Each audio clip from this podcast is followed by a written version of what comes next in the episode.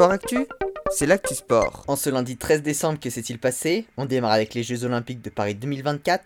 Le COJOP, le comité d'organisation des Jeux Olympiques et Paralympiques, a dévoilé le déroulé de la cérémonie d'ouverture. Elle aura lieu sur la Seine entre le pont d'Austerlitz et le pont Iéna. Plus de 160 barges seront louées afin de transporter les 10 500 athlètes sur les 6 km du parcours et plus de 600 000 spectateurs pourront observer le spectacle. En football, fin de la 18e journée de Ligue 1 Uber Eats, Hier soir, le PSG imposé 2 à 0 face à Monaco grâce à un doublé de Kylian Mbappé. Les Parisiens conservent donc leur première place au classement avec 13 points d'avance sur Marseille.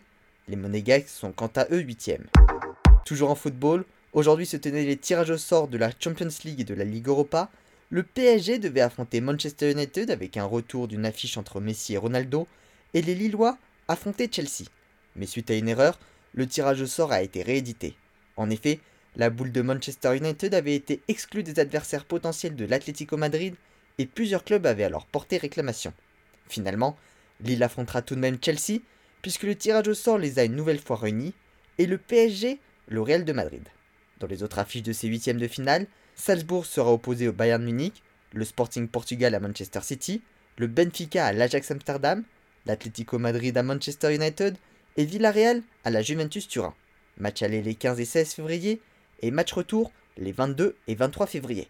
Du côté de la Ligue Europa, en C4, l'Europa Conférence, Marseille affrontera Karabag, un club en provenance de l'Azerbaïdjan. En Formule 1, je vous en avais parlé hier, c'est le néerlandais Max Verstappen qui a été sacré champion du monde. L'écurie de Lewis Hamilton, Mercedes, avait déposé plusieurs requêtes suite aux nombreuses faits de course qui lui ont été désavantageux, mais aucune n'a été retenue. Enfin en natation, suite de l'affaire Yannick Agnel, mis en examen pour viol et agression sexuelle sur mineur sur une des filles de son ancien entraîneur Lionel Horter, le nageur a reconnu les faits qui lui sont reprochés, mais n'avait pas le sentiment qu'il y a eu de contrainte. La Fédération française de natation s'est portée partie civile sur le dossier. Voilà pour les actualités du jour, à demain dans Sport Actu.